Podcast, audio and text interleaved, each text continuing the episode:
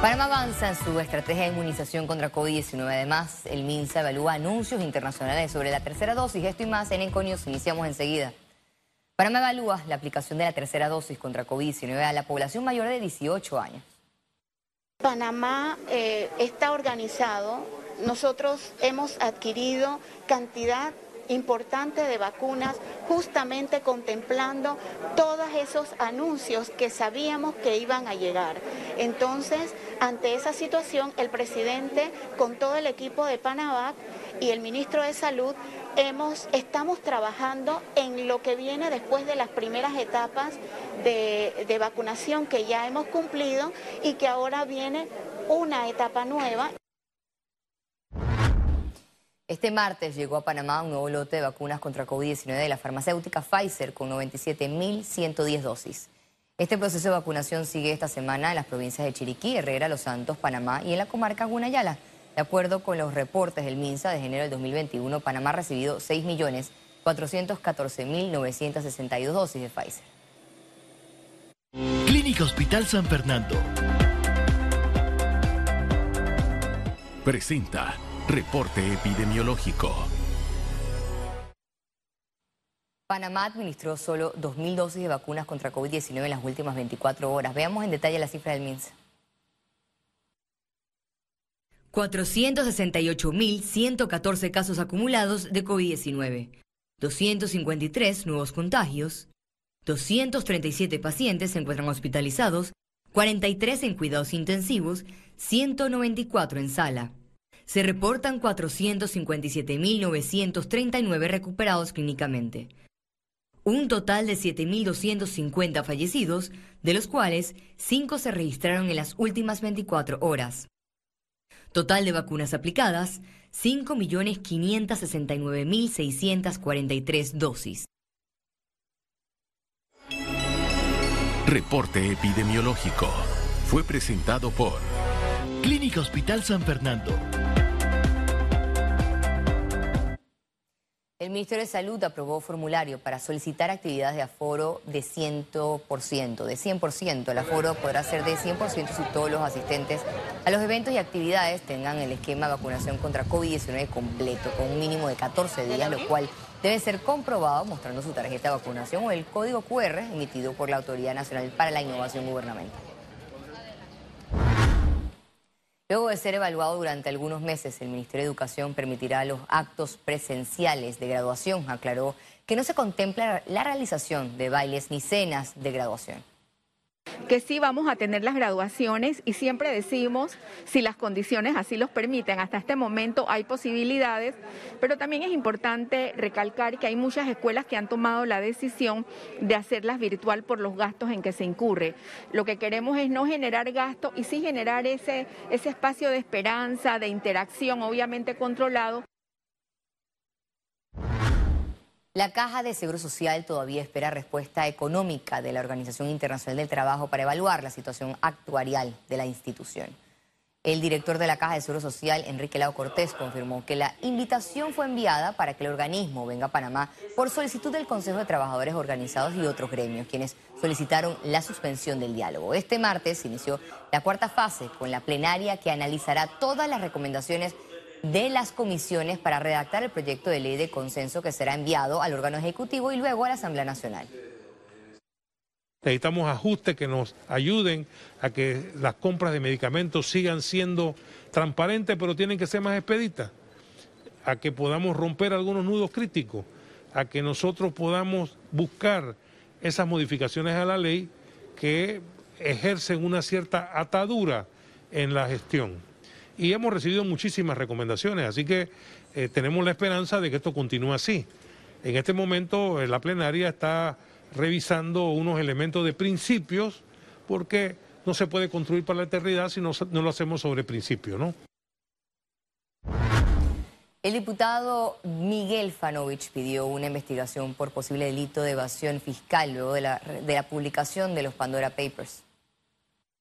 Sí, estoy de acuerdo de que con esto de las listas negras hay que eh, darle un seguimiento, presentar leyes y debe haber una investigación para ver la realidad de toda esta situación. Pero aquí no solo en Panamá se está dando esta, eh, estos offshore y esta evasión fiscal, se está dando en otros, en otros centros bancarios internacionales. Y, lo que vemos es que se ha tomado a Panamá como que, fuera lo peor. Y en realidad no es así. Aquí no se le da seguimiento a Delaware, no se le da seguimiento al sur de los Estados Unidos. La Fundación Conciencia Ciudadana cuestionó a la Autoridad Nacional de Administración de Tierras luego de justificar la adjudicación de hectáreas a bajo costo a favor del diputado del PRD Benicio Robinson. Es que es el juega vivo de siempre de los políticos de este país, que no quieren entender que la administración pública es para servir a la gente y no para servirse de la gente. ¿Y quién va a poner orden? ¿El Ejecutivo encabezado por los mismos corruptos que se está robando el país? ¿O el órgano judicial que se vende al mejor postor? Es que se aprovechan de bienes del Estado y nadie hace nada porque todos forman parte del mismo sistema político corrupto. El ciudadano tiene que entender que el hecho de que un servidor público se le venda tierras a centavos es la maleantería de los políticos que tienen al país sumido en una crisis. Porque el problema no es la pandemia, el problema es un gobierno y una asamblea que no ha sabido administrar el país en medio de la pandemia. Porque recursos hay, el problema es que se los roban y en la cara de todos nosotros. Reactivemos juntos tus proyectos, porque nos sobran motivos para seguir adelante. Caja de Ahorros, el banco de la familia parameña. Presenta Economía. Panamá se mantiene en la lista negra de paraísos fiscales de la Unión Europea, estos dos días después de los Pandora Papers. Mientras tanto, la Unión Europea retiró a Anguila, Dominica y las Seychelles en la actualidad, esta lista mantiene a Samoa Americana, las islas Fiji, Guam, Palaos, Panamá, Samoa, Trinidad y Tobago y las Islas Vírgenes de Estados Unidos y Vanuatu.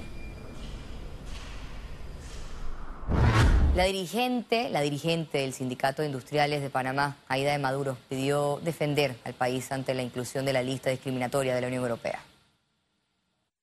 Yo creo que ya nos han presentado en innumerables eh, listados por los temas fiscales, por blanqueo de capitales, sin tener una prueba. Panamá sí tiene un compromiso con el que debe cumplir como miembro de la OCTE, pero no nos pueden seguir inculpando de eh, situaciones de las cuales no han encontrado una prueba para seguir manteniendo al país en listas grises y seguir difamando por lo que hasta el momento son simplemente filtraciones, no son hechos comprobados ni hay alguna negligencia aparente en lo que se ha reportado en el último informe de Pandora.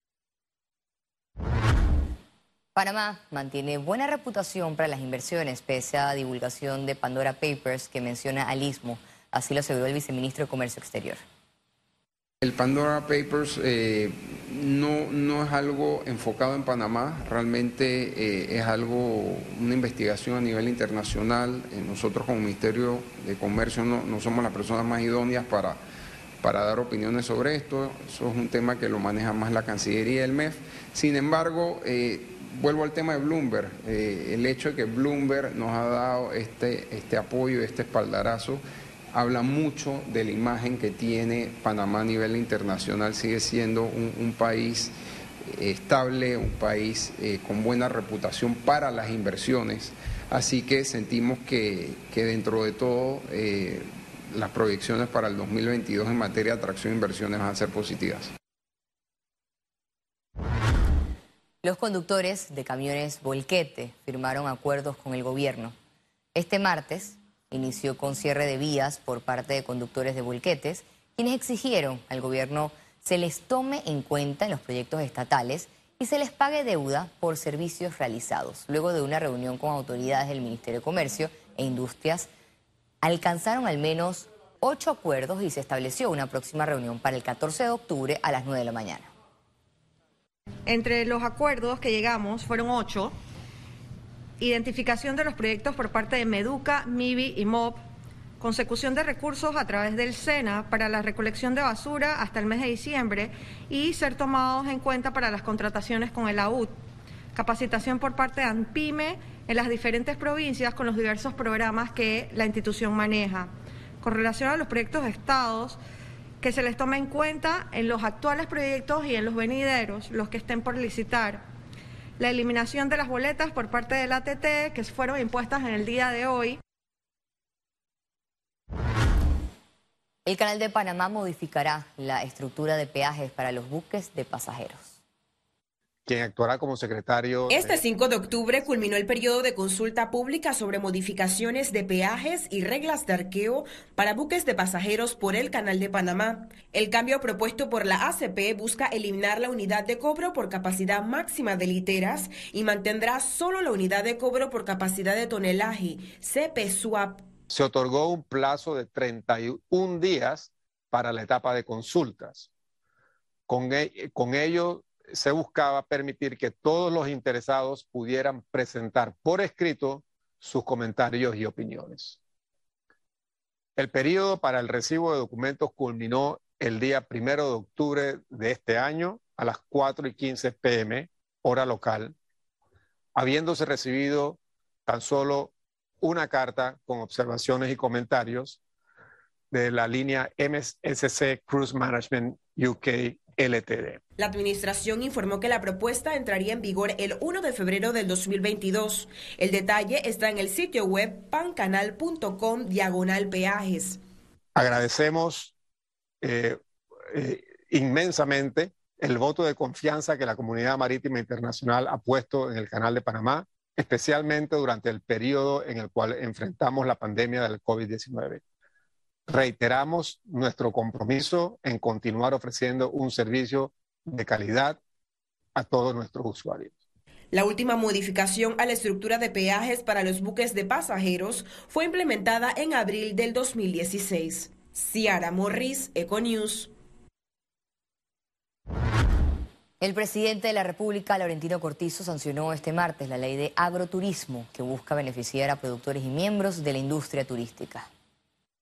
Para los productores agropecuarios significa la oportunidad de generar ingresos alternativos, especialmente para los más pequeños, y además estimula el turismo de las comunidades visitadas.